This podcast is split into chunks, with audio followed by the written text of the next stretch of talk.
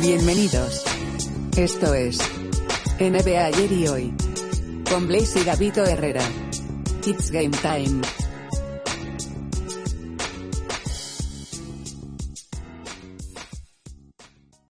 Hola, ¿qué tal?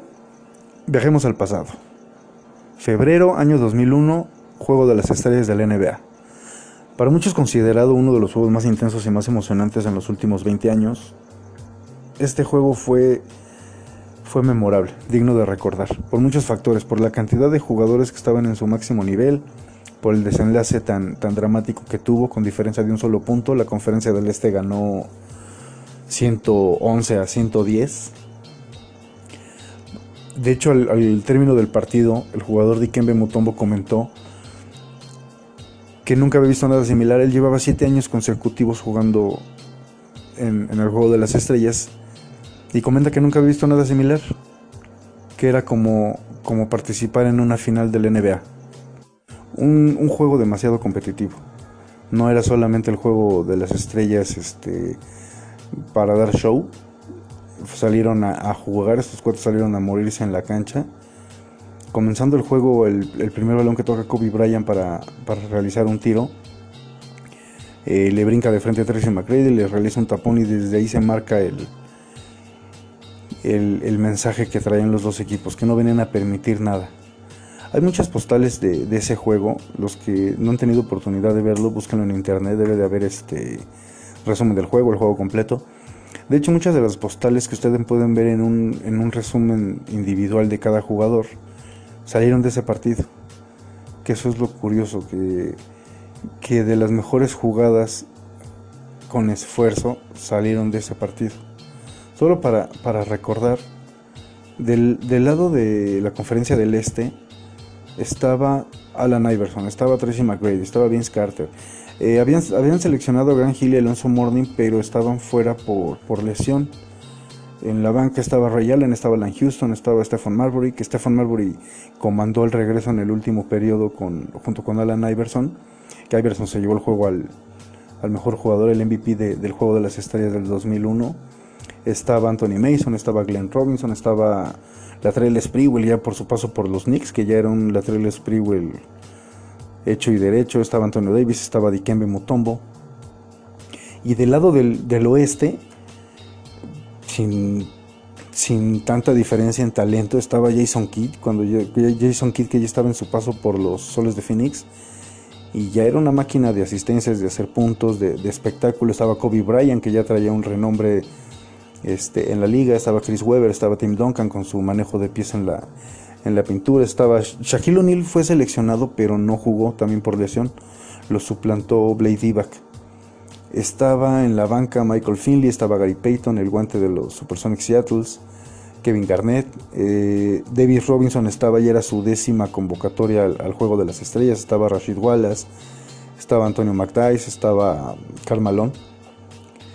Un juego bastante, bastante rápido, haciéndole honor al mote del, del deporte ráfaga, sin parar de un lado a otro, demasiado intenso. El... el momento que estaba pasando ese juego, la NBA tenía un hueco que no se había llenado totalmente.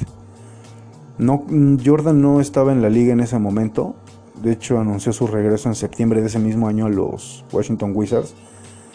Y eso permitió que, que la NBA volteara a ver otros jugadores. No todo era que el balón no tuviera Michael Jordan. No todo era que Jordan había ganado un juego y de repente empiezan a, voltear a ver a los que podrían ser la posible imagen o referencia de, de, lo que era la NBA en el mundo. Vince Carter fue de los, de los más votados, o el más votado, pasando el millón setecientos mil votos para estar en el Juego de las Estrellas. Eh, eh, Shaquille O'Neal pasó el millón quinientos mil votos, pero estuvo fuera ese juego.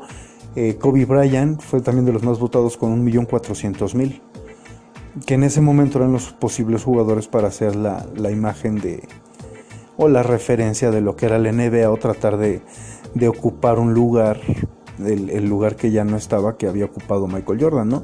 Tal vez no en modo de comparación, pero simplemente tener la imagen de un, de un, de un jugador.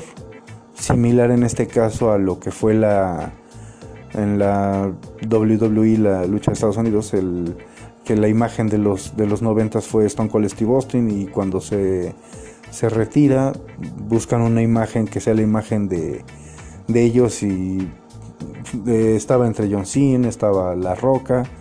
Bueno, es una comparación solamente. A los, a los contemporáneos que vimos este juego, lo disfrutamos y, lo recordaremos.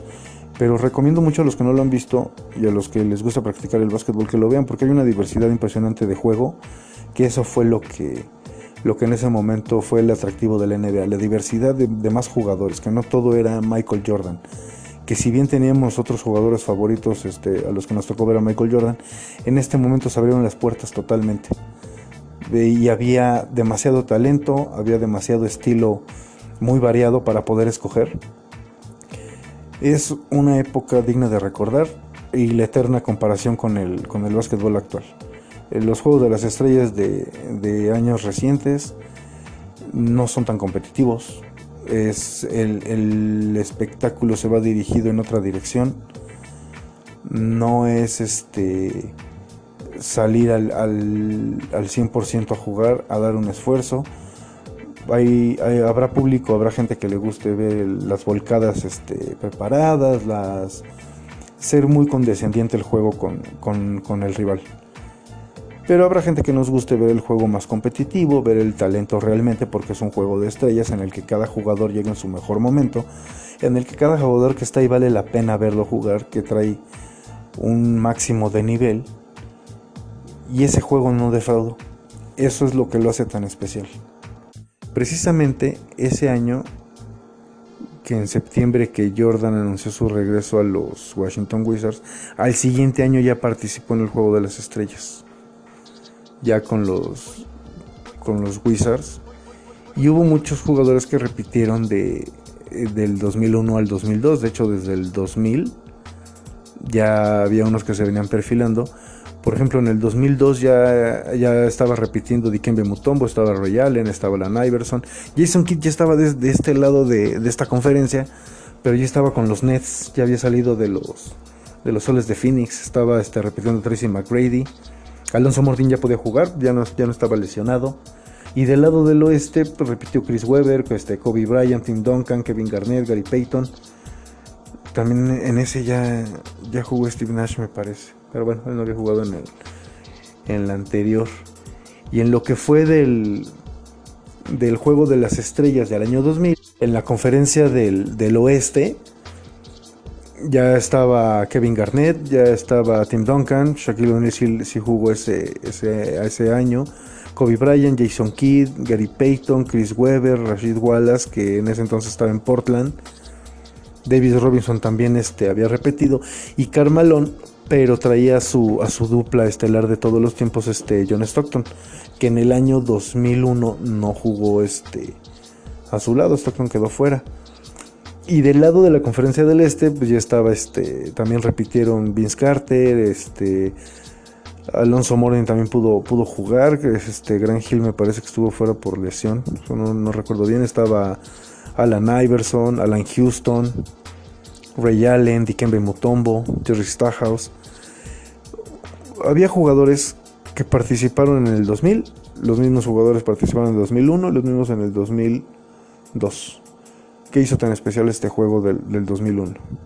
La, competitividad, el, el, hueco que se tenía que llenar en la NBA y el esfuerzo individual de cada jugador. O sencillamente es una fecha en la que los astros se alinearon, todo salió perfecto y es un juego que memorablemente recordaremos en, en nuestros corazones basquetboleros. Al menos yo no recuerdo un, final de, Juego de las Estrellas como el del, 2001, que Kobe Bryant no puede tomar el, tiro final, cede el balón a Tim Duncan, gira para atacar el aro y se le levanta de frente Vince Carter, desvía el balón y Vince Carter apenas cayendo de ese brinco ya está festejando que ganaron. Alan Iverson lo festeja y comanda el festejo de todo el equipo como si hubiera sido un, campeonato tal cual. hay, hay, muchísimo talento en la actualidad. Hay, también es una realidad que el NBA pasó por una época anónima a nivel general. Pero hay mucho talento en este momento que, que trae muchas ganas, talento joven, no estrellas consolidadas, talento joven que, que se le ven esas ganas, eso es lo que me, me encanta de este deporte. Pero ya es, eso es para dejarlo al, al aire, ustedes decidirán. Obviamente lo que fue hace 20 años fue hace 20 años. En 10 años pueden cambiar muchas cosas, pueden haber muchos gustos, muchas decepciones, imagínense en 20. Así que a seguir disfrutando básquetbol. Mi nombre es Gavito. Nos escuchamos para la próxima.